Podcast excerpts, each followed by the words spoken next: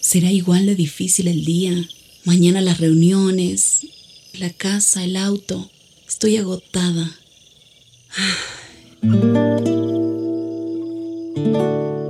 No importa cuántas cosas me hayan angustiado hoy. Me acercaré a Él porque Él tiene descanso para mi alma y mi mente. Cuando mi corazón está tranquilo, puedo escuchar su voz en quietud y confianza. Mi fortaleza está en descansar en Dios. Ven a descansar.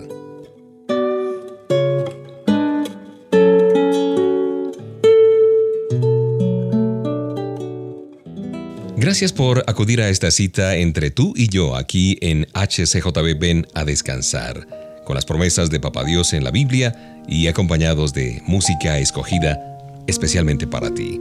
Aunque la Biblia está llena de promesas del Señor, generalmente nos cuesta mucho trabajo aceptarlas en nuestra situación particular. Quizás en este momento estás pasando por una situación complicada y te cuesta recordar o aceptar las promesas de Papá Dios, pero Él desea que creamos que Él quiere y que además tiene el poder para hacer lo que ha dicho. Dios ha prometido que no tenemos que rendirnos a la atracción del pecado. Él le fija un límite a la tentación y lo más bonito y lo mejor nos da una salida. Jesús comprobó la verdad de esta promesa en su experiencia vivida allí en el desierto. Recuerda que el Espíritu Santo lo llevó allí donde fue tentado por Satanás. Y Jesús resistió con éxito las incitaciones del diablo, recordando quién era el Padre y qué le había prometido. Dios limitó la tentación a Cristo a tres desafíos. La salida fue por medio de la poderosa verdad de la palabra de Dios de las Escrituras. Escrito está, escrito está, decía Jesús al diablo. El Señor también ha prometido protegernos de dar un paso en falso. Es cierto, vivimos en un mundo lleno de minas terrestres que están o bien ocultas de nuestra vista o disfrazadas como algo bueno. Nosotros no las buscamos, pero una vez que explotan, conducen a la infidelidad o a otro tipo de circunstancias. Por ejemplo, Pedro tuvo una conversación con una joven criada y terminó negando que conocía a Jesús. Al igual que el apóstol, a veces nosotros tenemos problemas para advertir el peligro, para darnos cuenta de ese peligro potencial de una situación, pero nuestro Padre Celestial conoce lo que está involucrado en todo aquello. Él sabe cómo debemos responder. Ya sea que tú enfrentes tentaciones o dificultades inesperadas, la táctica tiene que ser la misma. ¿Cuál? Dirige tu atención al Todopoderoso y mantén tu atención allí hasta que tu mente sea llena del conocimiento de Él. Deja que la Biblia guíe tus oraciones y permanece firme hasta que llegue la ayuda prometida. Ninguna prueba es más grande que Dios. Ya suenan los primeros acordes de esta melodía.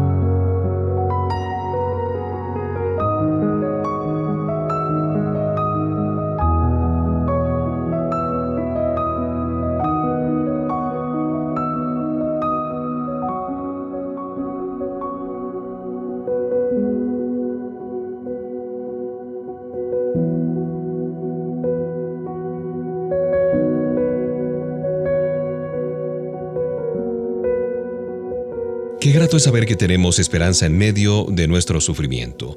Todos pasamos por tiempos de aflicción en la vida, es lógico, pero como hijos de Dios podemos alegrarnos sabiendo que nuestro dolor no es en balde como se dice generalmente. A veces nuestro dolor es para el beneficio eterno de otros. El Señor lo utiliza para revelar la autenticidad de nuestra fe, para que otros puedan verla y ser atraídos a su Hijo Jesucristo. Nuestra fe se hace evidente, notoria, visible a quienes nos rodean por la manera como respondemos cuando se nos presenta alguna adversidad, algún problema. Los creyentes cobramos ánimos y quienes están buscando a Dios nos harán preguntas en cuanto a nuestra fe y dicen, qué lindo eso que tiene María, que tiene Alejandro, esa fe profunda. En otras ocasiones Dios utiliza las pruebas para enseñarnos a obedecer. Hebreos 5.8 nos dice que hasta nuestro Salvador aprendió la obediencia por lo que padeció. Otro propósito de las dificultades es ensanchar nuestro ministerio. La prisión del apóstol Pablo le permitió ministrar a los guardias, resultando en la salvación de muchos de ellos. Increíble. Las dificultades pueden ser también la herramienta del Señor para evitar que nos suceda algún problema, eh, como en el caso de Pablo, un padecimiento no identificado lo protegía del orgullo, ese aguijón en la carne. Si la desobediencia amenaza nuestro caminar, nuestro andar con Papá Dios, pues el Señor hará lo que sea necesario para hacernos volver a Él. Permitirá una necesidad no satisfecha o que perdamos algo muy querido para nosotros, porque su propósito es que confesemos nuestro pecado y nos volvamos a Él. Es posible que no sepamos las razones para que haya sufrimiento en nuestra vida, pero la decisión más sabia es confiar en Dios. Después de todo, aquel que nos salvó por medio del sacrificio de su Hijo Jesucristo, ha prometido usar nuestro sufrimiento para darnos una bendición eterna. Y eso es esperanza en medio del sufrimiento.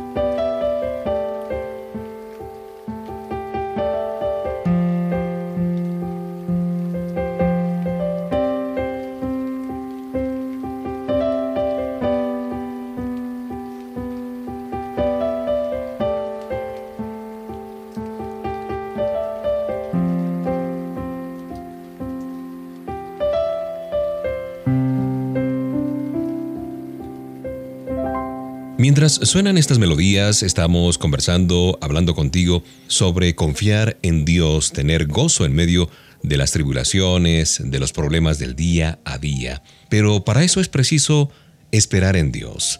Por ser Papá Dios nuestro Padre omnisciente, sabio, amoroso, siempre saldremos beneficiados si obedecemos su plan. Sin embargo, esperar en Él puede resultar bien difícil.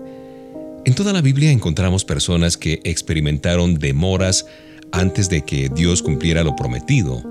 Podemos traer aquí algunos ejemplos de cómo estas personas tuvieron paciencia y obediencia y ello les trajo bendiciones.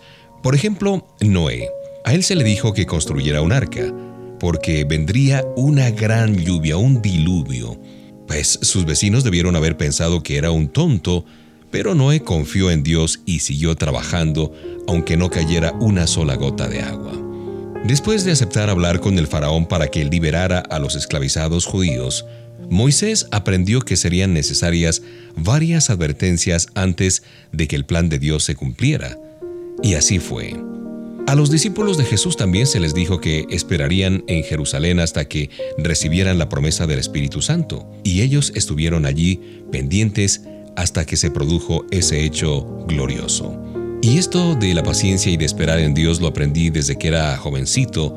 Yo recuerdo que en el jardín de la casa, cuando vivía con mis padres, eh, planté unas semillas de zanahoria, esperando que al poco tiempo yo pudiera ver las hojas verdes allí en la tierra y sacar unas cuantas zanahorias, que son muy dulces, dicho sea de paso, cuando están recién sacadas de la tierra.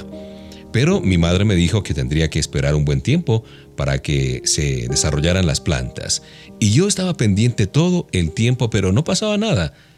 Así es que un buen día decidí desenterrar las semillas. Y para mi sorpresa y decepción, las zanahorias apenas tenían unos pequeños hilillos como raíces. Así es que mi impaciencia no produjo ningún fruto, sino más bien eché a perder lo que había allí. Dios tiene un plan para cada uno de nosotros y el tiempo de cada detalle es siempre perfecto. ¿Estás tú viviendo de acuerdo con el plan del Señor? ¿Estás esperando con paciencia?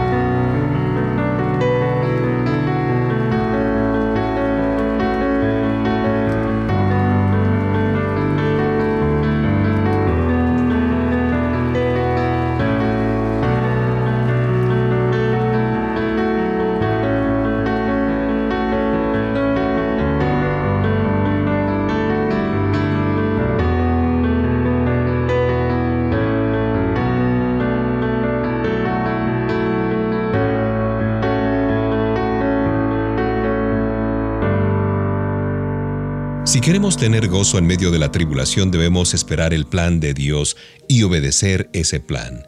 Esperar en Dios es una de las disciplinas fundamentales de nuestra fe cristiana.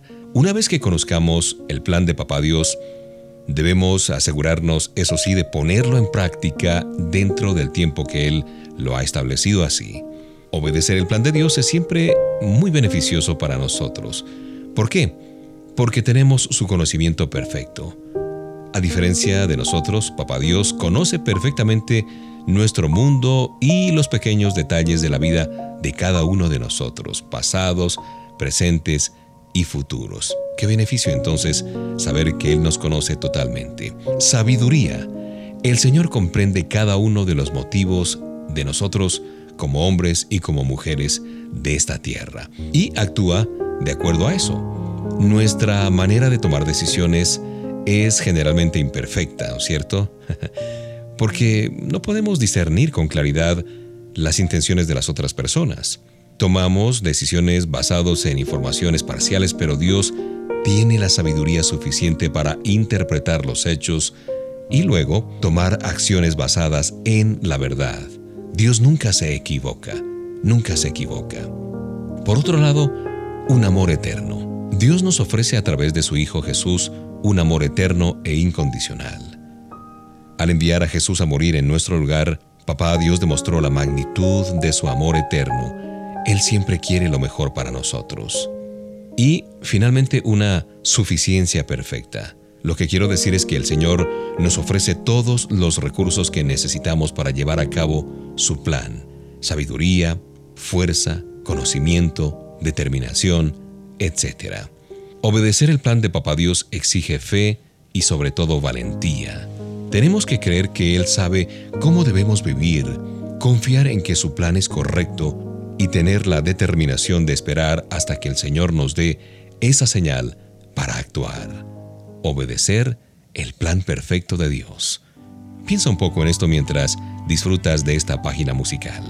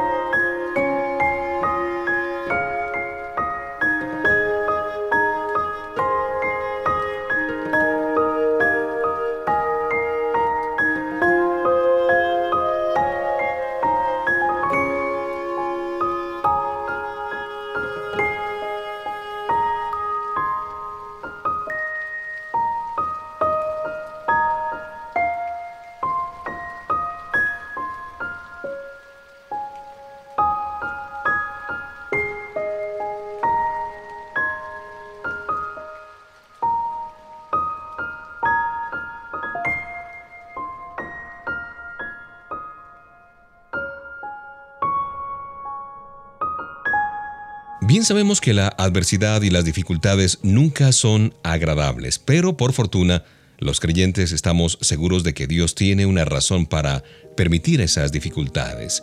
Tu reacción ante las pruebas dirá si éstas te van a dejar devastado o por el contrario vas a salir fortalecido de ellas.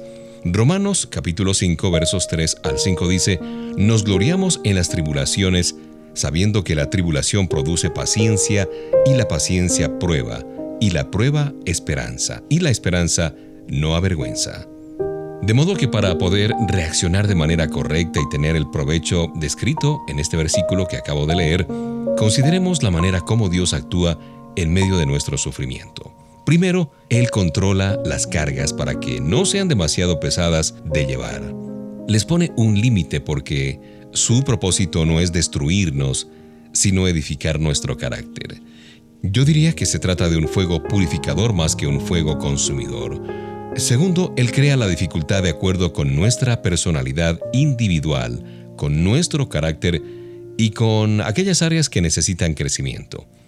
Por lo tanto, las pruebas son hechas a la medida de cada quien para ayudarle a ser más como Cristo Jesús.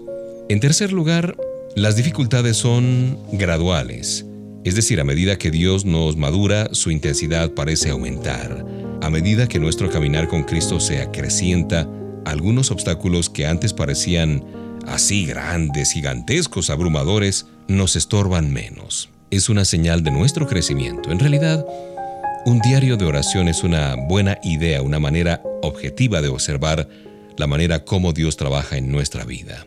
En medio de tu dolor, ve tu prueba como un privilegio, porque Dios te está revelando su camino y refinándote poco a poco. Dale gracias al Señor por haberte confiado esta situación y pregúntale luego cómo reaccionar y cómo andar en toda obediencia delante de Él.